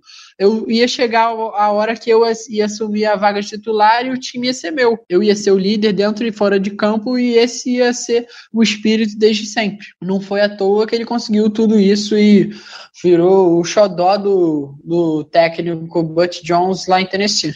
Vale muito a pena, não sei se vocês conseguiram ver, mas depois para vocês, a galera que vai acompanhar o vai acompanhar o post, depois procura Gruden's Bill Camp. Tem, acho que no Steelers Depot, eles postaram o programa inteiro até. Eu achei aqui, tem o um link no post. Programa, são 20, são 20 minutos de programa, vale muito a pena ver, é muito bom. E ainda sobre o Dobbs aí, eu gostei muito é, do que eu vi da Pique em relação ao que ele pode chegar na NFL e melhorar muito. Realmente, essa questão aí de, do under center, essa questão do dele ter mais tranquilidade no pocket, a gente tem um OL, pelo amor de Deus, muito, muito mais qualificado que que ele tinha em Tennessee, realmente, ele se apavorava, mas ele se apavorava porque ele não tinha tempo para pensar. É, eu observei isso no tempo. Ele além de não ter wide receivers tão confiáveis, aliás, me pareceu em alguns momentos que o, que o target mais confiável dele, é, às vezes era o Tyren, às vezes o Tyren também dropava. Então, é, é, complicado, velho, é complicado. E ele não tinha um OL tão bom, não era tão bem protegido. Então, é, a chance dele se apavorar ali no pocket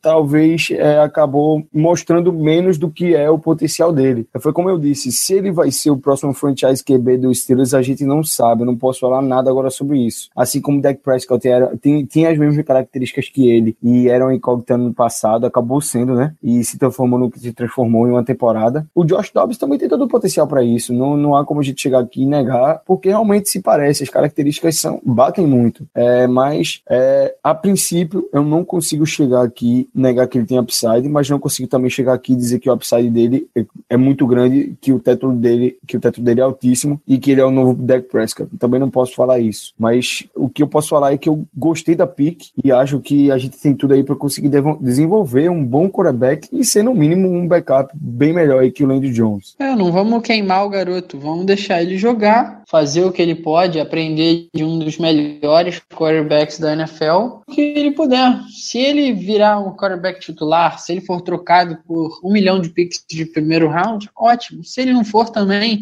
a gente não gastou um valor muito alto na escolha. Era um cara que valia a pena, era um cara que o front office estava em fazer essa escolha e achou que era necessário. Um quarterback que é superior ao Landry Jones, evidentemente. Apesar do Landry Jones também ser um cara bastante inteligente do jogo, no aspecto mental do jogo, mas dentro de campo não tomar as decisões mais inteligentes e não ser aquele cara mais tão atlético assim, se a gente pode dizer isso.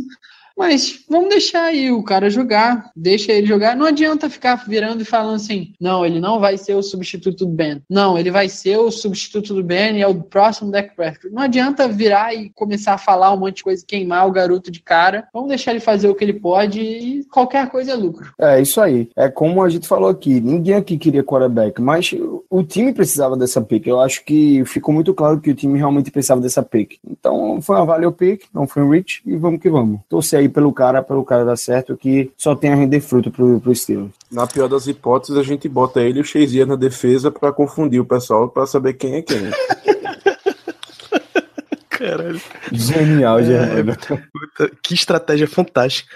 É, escolha de quinto round, a nossa 173.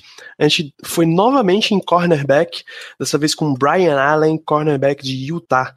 Ele chega com 23 anos, tendo 6'3 de altura, 215 libras. É, eu- olha, é, o Brian Allen chegou na NFL e eu, eu cheguei a falar aí no meu mock, não do Brian Allen, mas sim do cara que é, foi o primeiro a falar do Brian Allen que chamou minha atenção e eu fui pesquisar um pouquinho sobre o cara antes do draft, foi o David T. Thomas, do, é, um scout da NFL, e esse cara falou, e, e ele é um cara bem veterano, entende demais, não preciso qualificar o cara, o cara é scout da NFL, pô. Ele foi um, o primeiro cara a chegar e dizer, Steelers, por favor, draft esse cara, porque esse cara é um novo Ike Taylor. Ele tem tudo para ser o novo Ike Taylor, ele tem potencial de Ike Taylor, ele tem tamanho de Ike Taylor, ele tem é, jogo físico de Taylor, então ele tem tudo para se tornar novo Taylor. É, o que é que eu vi no Brian Allen quando o Steelers fez a pick? Na hora, muita gente falou que não conhecia, não fazia ideia de quem era o cara, e eu gostei porque realmente era um sleeper nesse draft, eu tratava ele como sleeper, só que eu pensava que ele sairia lá pro sétimo round, e eu achei que no quinto round também foi uma value pick. O Brian Allen é um cara aí já um pouquinho mais velho, ele tem 23 anos, ele vai fazer 24 anos agora em outubro, saiu de Utah, é, ele é um cara muito alto, muito alto, que fez a transição de wide receiver para cornerback. Na verdade, ele era wide receiver, viu que não estava dando, fez a transição para defensive back na segunda temporada dele, ou foi na, é, acho que foi na terceira, fez a transição para def,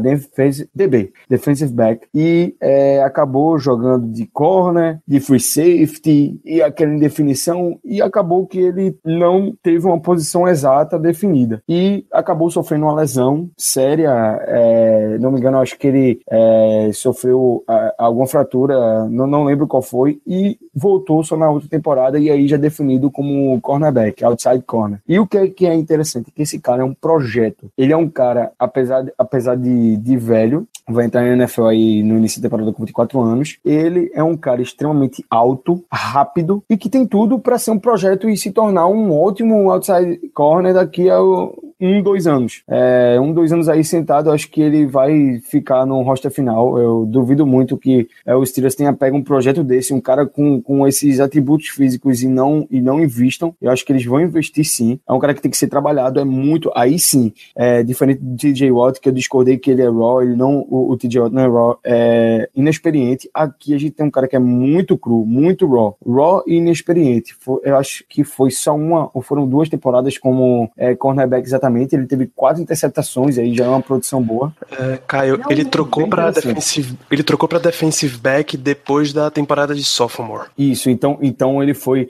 foi a, a temporada de júnior dele, que ele teve aí uma indefi- indefinição como defensive back, acabou se lesionando, só jogou sete jogos, se não me engano. E aí na temporada de senior dele foi que ele realmente teve um bom destaque no, é, como defensive back. E o que eu achei interessante do cara é que além de ser um projeto de ser muito completo fisicamente, ele tem 1,90m, é, ele participa bem aí no, contra o jogo corrido. Mas o que eu achei mais interessante dele é que ele mostrou aquela vontade que a gente vem destacando, que os nossos, é, os nossos treinadores e o nosso front office vem procurando desde de o início do draft. Ele virou para uma reportagem no, no pós-combine e falou: Olha, eu sei que muita gente duvidava de mim por ser um cara muito alto que, e, e, e pouco pesado, que eu iria chegar no combine e não iria botar um tempo bom. Só que eu disse para mim mesmo: eu vou correr 4,40 nesse combine. Ele chegou lá e correu 4,40. E um cara com 1,90m correr 4,40 no combine. Um cornerback que teve quatro interceptações é, na primeira temporada completa jogando como outside cornerback dele, é, mostrando aí ter uma ótima velocidade, agilidade, mas assim, pecando muito na cobertura, é por isso que é algo que tem que ser trabalhado, é um cara que é um projeto, chamou a atenção dos Steelers e por isso que ele foi draftado. E por isso que ele era comparado ao Ike Taylor, pelo tamanho e pela velocidade. Eu acho que é, vai ser um cara que vai ser tratado realmente como projeto e eu quero que, que, que invistam nele, porque um cara com esse tamanho, com essa velocidade, mesmo que já tenha aí, já esteja entrando aos 24 anos na NFL, não, a gente não pode deixar batido, deixar passar batido. Foi uma pique muito, muito interessante. Bem, eu acho que não vale nem muito a pena ficar falando muito, principalmente sobre essas escolhas de sexto, sétimo round. Tipo, o que acrescentar? A questão é a seguinte: como um ex-wide receiver, é que ele jogou wide receiver no, no, no high school, jogou wide receiver desde que era criancinha, então ele não tem aquela mentalidade de jogador de defesa, sabe? Aquele cara que quer derrubar os outros, em vez de aquele cara que não quer ser derrubado. Então ele ainda tá aprendendo a taclear, tem alguns problemas no como tackler, mas você não tem como avaliar, ah, é algo que não, não tem correção para isso. Já era. Ele é horrível tacleando, não tem solução.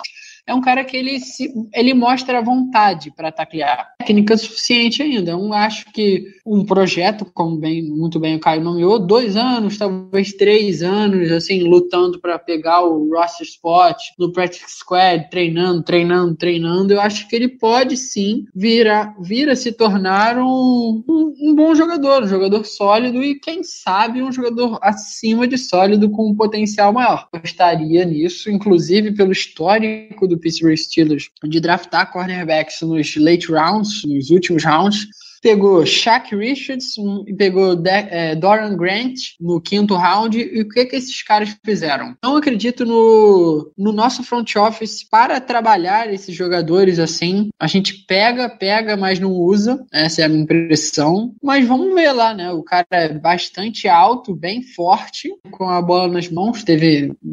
Achei que o número de interceptações dele não foi tão alto, mas o número de passes desviados foi muito bom.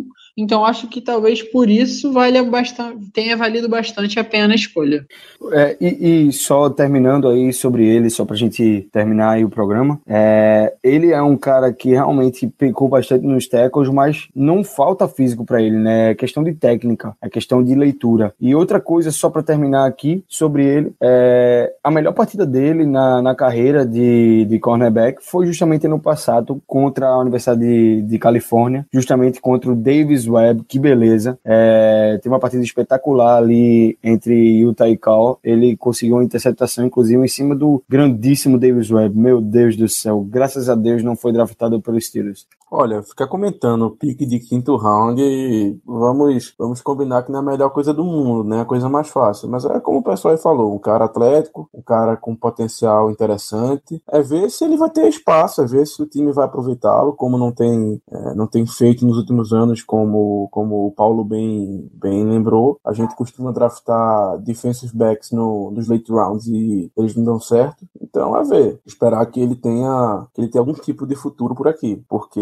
pelo menos o upside e o, a parte atlética ele tem. Ele lembra muito o, o Richard Sherman nesse sentido, basicamente mesma altura, mesmo peso, mesma história do, no college, um que eles eram wide receivers e depois converteram para cornerbacks, enfim, né? Não, não, nunca se deve se esperar muito de quinto round. Eu sempre digo que até o quarto, beleza, geralmente são jogadores que podem contribuir, se não de imediato, no segundo ano tal, pode ser um reserva e tal. Quinto round para de quinto round para baixo é melhor não esperar muita coisa, não. Mas vamos ver, né? Pelo menos foi uma escolha de upside, uma escolha que pode dar certo. Vamos lá, Danilo, por favor, anuncie o desastre do nosso draft. Pelo amor de Deus, anuncie. Ai, meu Deus. Eu, eu inclusive, quando esse programa for pro ar, provavelmente ainda não saiu, mas ouçam o, o Fumble Net dessa semana. A gente fez um, um, review de todo o draft da NFL com o, com o quarterback, ficou incrível. Mas quando chegou na parte dos Steelers, essa foi a pick que eu disse que eu tava pistola com o que foi feito esse ano. Revoltado com a do centésima, do centésima décima terceira, a escolha 213, sexto round, os Steelers selecionou Colin Rouba, long snapper de Louisville. Long snapper é isso mesmo que você ouviu. Gente. Você ouviu certo, ouvinte. É por long que quando snapper. Bill Belichick, por que quando Bill Belichick escolhe long snapper ele é gênio e quando a gente escolhe long snapper não? Lancei Porque a long do que é gênio por selecionar long snapper. de long snapper. Não tem need, velho. Pô, dava pra ter pego o próximo ano, dava pra ter pego ele no sétimo round, dava pra ter pego ele como drafted free agent. Ah, sei lá, velho. É uma pique Ah, mano, calada lá, e questionável, eu- mas. Eu nem questiono o sexto round, que se foda, esse cara nem Então, deve ficar no roster. eu questiono. Eu faço Eu das suas as minhas palavras, meu amigo. Eu Sexto- questiono, porque a gente já teve um pique de segundo Tudo round bem. que virou um jogador espetacular, né? Então. Cara, Greg Warren, já Greg questiono, Warren já mas- tem dois ACLs rompidos, sendo que o cara é long snapper. Cinco anos. Long snapper, profissão perigo. Harrison porra. de novo fazendo snap? que Os o caras, Greg eu, Warren não vai entendo, eu não entendo de mecânica de long snap, potencial atlético de long snap. Os caras trabalham com isso. Se eles foram, acharam que o cara era suficientemente bom para ser escolhido, pelo menos no sexto round, eles não queriam dar chance de um outro time ir lá escolher. E, porra, eles querem escolher um cara igual o Greg Warren. Tá sem que se preocupar com essa maldita posição. Não, duas décadas, Então, pelo amor de tipo, Deus. Não, é, velho, ó, é, para vocês verem como é, é tão assim, é tão insignificante é, o- a pick foi tão significante que ninguém sabe que o insider de long snapper da, da, da NFL, o cara que escreve sobre, sobre long snappers da NFL, falou que esse cara era o melhor long snapper do draft. Então, então se o cara que é especialista, que é um ex-long snapper do, do, do, do Bears, inclusive. Então, meu amigo, quem sou eu pra questionar, né? Não, a pick foi boa, ponto. Passa, próximo. Mano, sexto round, podia ter escolhido uma pedra que a gente não ia poder falar nada. É, assim, vamos que vamos. O que mais é um long snapper do que uma pedra, né? Sacanagem. É, Eu fico, eu fico bolado quando tem alguém disponível e a gente não pegou, tranquilo. Mas não tinha nenhum nome, ah, fantástico. Tínhamos Eu que acho ter que pego. tinha um. O Buck Hodges tu vai estava realmente- disponível, não? Não, o Buck foi pego por- pelos Vikings um pouco antes. Foi um pouco antes, então, era é isso mesmo. Eu acho que tinha um Tyrande, tipo, um ou outro Tyrande disponível, mas claramente Tyrande não, não era Ah, eles, eles pegaram, eles pegaram. Ah, tinha o Carl Phillips drafted também. Tinha o Carl Phillips, tinha algum, alguns outros outside linebackers ali que caberiam, que o Steelers teve interesse, mas, enfim, é, vida que segue. Mano, teve quarterback que foi escolhido depois de long snapper, porra. Porra. É, esses Amigo. caras. Gerard, Gerard Evans não foi nem draftado, cara. É, e é um cara que eu, que eu gostava. E pra terminar, né, tá, anuncie o término deste podcast, a última pick, pelo amor de Deus, Danilo. a pick 248, sétimo round, Keon Adams, defensive end de Western Michigan. 21 anos, 6 de 245 libras. Disse que ele mudou o nome de Keon Adams pra Keon Hu, né? Ninguém conhece, é o famoso Ken. É o famoso pick de sétimo round, né? Essa ele roubou, ele roubou do Ricardo. Famoso Hu. É, Não, Danilo. olha, Sétimo round. Não dá, velho. Não dá sétimo round, se pá, só tem, só tem uns dois ou três nomes que eu. Tá, forçando muito, saem quatro nomes que eu li nesse processo inteiro de draft. Eu só li Tuicolovato, por, não, Tuicolovato, porque um de vocês mencionou no, no nosso mock, Defensive Tackle. Zen Gonzalez, porque a turma dizia que era o melhor kicker desse draft, saiu no sétimo round. Ah, Elijah Lee, acho que algum de vocês também escolheu no Eu mock. queria pra cacete esse cara no Steelers. Puta merda. Tava doido pra ele no sexto round. Era esse cara que eu queria no sexto round. Aí me pega uma porra de um long snapper. Chad, E Kelly, o Mr. Chad, Relevant, Chad Kelly, obviamente. Kelly. Elijah Lee, lá em Quem não ouviu falar de Chad Cara, Kelly também, tá eles, só, eles só escolheram ele no draft pra poder zoar ele, que ele foi a última escolha. Exatamente. É, Que karma da porra. incrível. Mas quem incrível. mandou dormir? Quem mandou dormir esperando a escolha? O cara dormiu, velho. E o pior, o pior é que tava sendo transmitido da casa O dele. cara Como ele dormiu não na permitiu moral. que essa imagem vazasse na internet. Mas é muito, é muito Meu loucura, velho. Mas nega é muito idiota. Mas vamos lá, né? Somos profissionais, somos profissionais. tem- Ah, eu só, eu só tenho uma coisa a falar sobre o Dion Adams, que eu observei, muito pouco dele, li muito pouco sobre ele. Eu só vi que ele era pass rusher, né? Às vezes jogava, alinhava como defensive end, às vezes como outside linebacker, e às vezes saía, e, e- e vi que ele tinha versatilidade ao sair em pé ou no chão, na, no, no, no snap. Então, não tem muito o que adicionar, não. Aí é um cara que vai competir por posição. Disseram aqui que é o cara que vai ameaçar o Arthur Motes. O Mister não faz absolutamente nada, porque ele realmente não faz absolutamente nada. Ele só é um cara legal. Então parece que pegar nesse cara vai poder mandar um Motes embora. Não foi, não foi Motes que, assu- que anunciou a pick do James Conner? Foi. Foi, Foi o Motes que ele, anunciou. ele chegou no palco rindo pra caramba, parecia que tinha usado um milhão de drogas. É o Cara, o Ricardo fez uma, o Ricardo fez uma analogia sensacional uma vez. Ele disse que o Moultz era o Marcos da, da NFL, porque o bicho é O goleiro. Marcos. É, Então, então é para ter, é pra ter um cara, um jogador carismático no elenco todo ano. O Arthur Montes está cumprindo isso há três temporadas, que ele não, não produz absolutamente nada, não, não ajuda nada, nem no especialismo, não faz porra nenhuma, não faz porra nenhuma. Mas ele vai lá, dá um sorrisão, anuncia pique e, e concorre ao Walter Payton Man of the Year.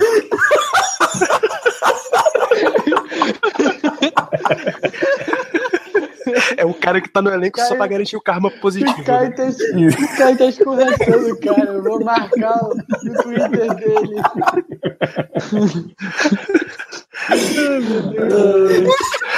Então, bicho, depois dessa, vamos, vamos iniciar os próximos trabalhos aqui pra vocês, tá? Eu tenho certeza que é condicional do contrato do, do, do Arthur Motes concorrer ao, pe- ao Walter Payton Year. Eu tenho certeza, velho. Todo ano ele concorre e nunca ganha, porra. Ele ganha bonificação. Porra, velho, esse cara tá concorrendo ao Man of the Year. Todo ano ele perde, porra.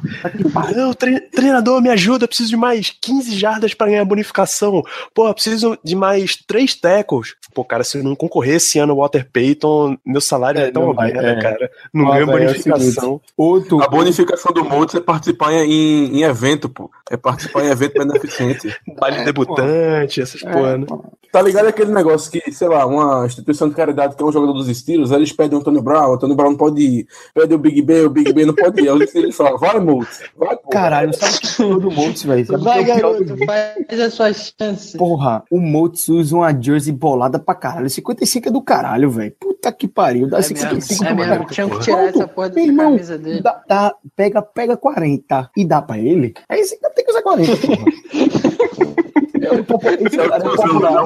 O Arthur Moulds é o popular handshaker. Ele entra. sai, meu amigo.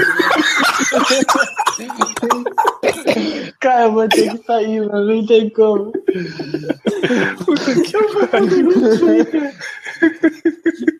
Ai, meu Deus, vamos, vamos então que eu fechando. Vamos que fechar o programa, Adams gente. ia fazer isso. Que Keon Jamais. Adams ia provocar isso. Nossa, Jamais. meu Deus do céu.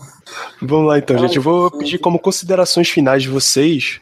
Por favor, resumidamente, a gente já tá há quase três horas comentando o draft só dos Steelers. Pique favorita, a pique que você gostou menos. Começa por você logo, Caio. Pick favorita, é, realmente não tem como eu chegar aqui e não dizer que foi o Cam Sutton. O cara foi um crush meu desde o início do, da- do draft. É, fiquei feliz demais quando ele foi selecionado. Realmente, quando eu tava na hora, fi- fiquei torcendo muito entre ele e o Tankersley acabou sendo ele. Eu fiquei muito feliz. Tanto é que vocês viram aí o quanto eu estudei, o quanto eu gostei do cara. Eu vomitei informação aqui sobre o cara. É, absolutamente tudo que eu vi sobre ele, eu vi muito antes do draft. Então, a pick que eu mais gostei aí foi claramente é, o Cam Sutton, com menção honrosa ao Juju Smith-Schuster. Gostei demais, depois que eu parei para analisar. Gostei demais mesmo, demais, demais, demais dessa pick, principalmente porque ele traz pro, pra mesa, né, pro jogo dos Steelers. Pick que eu menos gostei, o puto do long snapper, né? Esse cara aí vai chegar, vai competir e vai embora. Ou então vai ficar um ano aí no practice squad e para um ano assume, ou então o Greg Warren vai embora, ele assume e Contanto que não bota o James Harrison pra fazer aquela cagada de novo que ele fez contra o Giants, tá tudo certo, meu amigo. Muito bem, Germano, sua, suas considerações finais que são pique preferida e a pique que você gostou menos. Bom, o que eu mais gostei foi o TJ Watt no primeiro round, nossa maior necessidade. Um cara que tem, como a gente já falou durante um bom tempo nesse podcast, um upside imenso e vai poder ali ficar revezando com o Harrison no começo de carreira e aprendendo com o nosso queridíssimo Debo. Então, o TJ Watt para mim foi sensacional, foi uma escolha primeiro round. A que eu menos gostei, olha, é difícil, porque assim, depois, como eu falei, depois do quinto round, não tem nem o que você falar muito, entendeu? Realmente não tem. Então, até o quarto round, diria que a que eu menos gostei foi a do James Conner. Não pelo jogador, mas eu achei que foi um pouco de reach ali. A gente podia ter deixado para pegá-lo na quarta rodada e escolher outro jogador ali no finalzinho da terceira. Mas não é, não é nem porque eu achei uma pique, uma, uma catástrofe, algo do tipo, não. Se, porque se tem que dizer, uma que eu menos gostei foi essa. Mas eu tô, honestamente, eu tô bem tranquilo, tô bem feliz com o nosso draft no geral. Inclusive com o Snapper. Muito bem, então, Paulo, suas considerações finais preferido e o odiado, entre aspas aí, vai. Eu vou até ser um pouquinho anárquico aqui subverter a ordem do que vocês estão falando. Eu não vou nem comentar sobre o que, quem eu preferi. Quem... Eu gostei, eu vou falar o seguinte: eu gostei do draft. Algo que eu não, não costuma acontecer comigo em relação aos Steelers. Sempre dá aquela reação brochada, aquela raiva da escolha na hora. Dadinha, são caras que, por exemplo, eu estava estudando desde o começo do ano, desde, sei lá, ano passado, ano retrasado, já tinha assistido algum tape desses caras, pra você ter noção.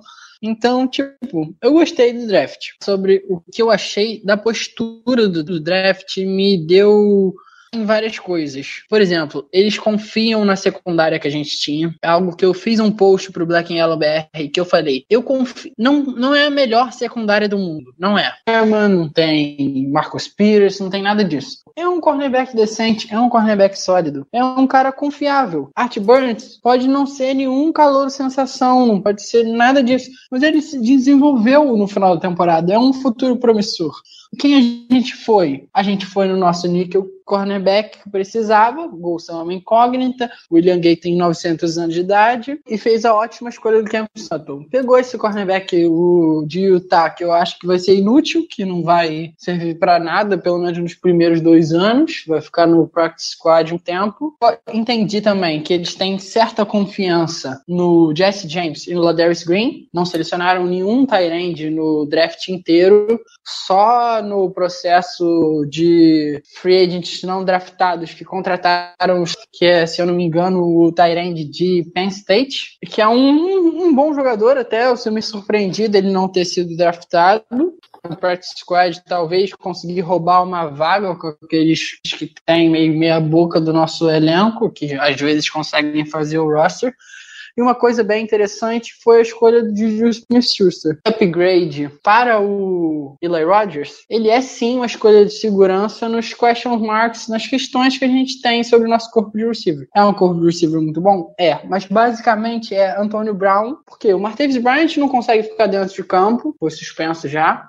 É aquele cara que começo do ano teve aquelas bombas recepções de 40 jardas aí quebrou a mão, e aí tem um milhão de drops, e chegou um momento do ano que a gente tinha Kobe Hamilton e DeMarcus Ayers como recebedores. Ele tem 20 anos, ele pode receber um primeiro contrato, vai até. Ele recebe um segundo contrato, tem 28 anos no final do segundo contrato. É uma escolha para mim que foi excepcional e mostra a desconfiança que o nosso time tem, principalmente no aspecto mental dele, né? Porque em questão de talento, o cara é, formidável. Ô Paulo, só uma correção rapidinho. É, o Scott Ornodorf, que é o Tyrant que a gente pegou, é de Pitt. É outro, é outra é, contratação é, eu, tava, eu tava pensando se era de Pitt ou se era de Penn State, uma das duas. Isso. E só, só complementar aí o que Paulo falou, eu vou concordar muito com ele que é uma das poucas vezes que eu saio do draft é, do Steelers com a sensação de que a gente fez um draft bom, completo, é, além do interessante, onde a gente aposta muito em upside. E aí eu vou pedir a vocês, para vocês que não gostaram tanto da classe, que analisem, escutem esse podcast, analisem direitinho, leiam um pouquinho dos perfis de jogadores que foram selecionados e deem uma chance aí, porque essa classe realmente é muito melhor do que se pensa que, que foi. Não caiam no que tem escrito aí em sites como Sports Illustrated é, eu não sei como é que tá o PFF na avaliação do nosso draft, mas o Sports Illustrated botou um C Plus pra gente, que para mim foi um absurdo. Quem tem as quatro primeiras picks que a gente teve, as cinco, na verdade, primeira picks que a gente teve, não merece ter um C Plus. Eu acho que a gente apostou muito em upside, mas isso não necessariamente faz com que o nosso draft tenha sido ruim. Então, cuidado com o que vocês leem aí de, de gente botando para buscar no nosso draft e façam a crítica vocês mesmos aí, parem para ler e, e tirem suas próprias conclusões. Às vezes, os que os outros falam aí não é exatamente o que o, que o time estava precisando, o que realmente é. Então, é, eu saio com a sensação muito boa desse draft. Opiniões, mandem mensagem, bem, gente. Twitter. Vale a pena acompanhar esse processo e qualquer um tira a sua própria conclusão das, das nossas falas e do que vocês acharam dos jogadores. Mandem nudes. Meu Deus do céu. Germano, isso aí, então, gente. Germano, baixa tua bola, Germano. Olha, olha o cara que tá falando isso, bicho. Pessoal, manda pra ele não. Pode, pode mandar pra mim. Eu me responsabilizo. É... Então é isso. Rapaz, o, que vai ter de, o que vai Olha, Danilo, o que vai ter de marmanjo peludo mandando nude pra você, meu amigo. Boa sorte. Eu me responsabilizo, eu tenho, eu tenho um colírio muito forte. É, então, vamos encerrando, sempre lembrando que se vocês quiserem ampliar a discussão, uma baita discussão que a gente teve nesse programa, tá lá o arroba BlackYellowBR no Twitter, sempre aberto para vocês. Vocês sabem que a gente, o Ricardo não participou desse programa de hoje, mas ele tá sempre alerta lá no Twitter, tá sempre trazendo informações. Acessa o, o Curtin BR. Curte... Inclusive, Danilo, desculpe lhe interromper de novo, mas inclusive, belíssima cobertura do Ricardo Draft, coisa impressionante. Quando a gente Como fala, sempre, não é né? porque ele é nosso amigo, não é porque ele é integrante é um aqui também do podcast, mas ele é, é impressionante é um o que ele cobre, pô. É impressionante. É um monstro, o Ricardo é um monstro. É Melhor fantástico. perfil de time do Brasil. Eu não tenho dúvida alguma, não é clubismo, mas eu acompanho a maioria pelo Twitter e honestamente nenhum deles, nenhum, realmente nenhum, cobre os Steelers cobre um time feito o Ricardo cobre, não. É impressionante. Ele, ele é onipresente. Realmente ele é onipresente. Onipresente com essa, esse fator onipresença, essa presença divina. Ficamos por aqui essa semana. Um forte abraço a todos vocês e até semana que vem. Ou até o próximo programa. Provavelmente na semana que vem, mas tchau. Hey, Macklemore, can we go thrift shopping? What, what, what, what, what, what, what, what, what, what, what, what, what, what, what, what, what, what, what, what, what, what, what, what, what, what, what, what,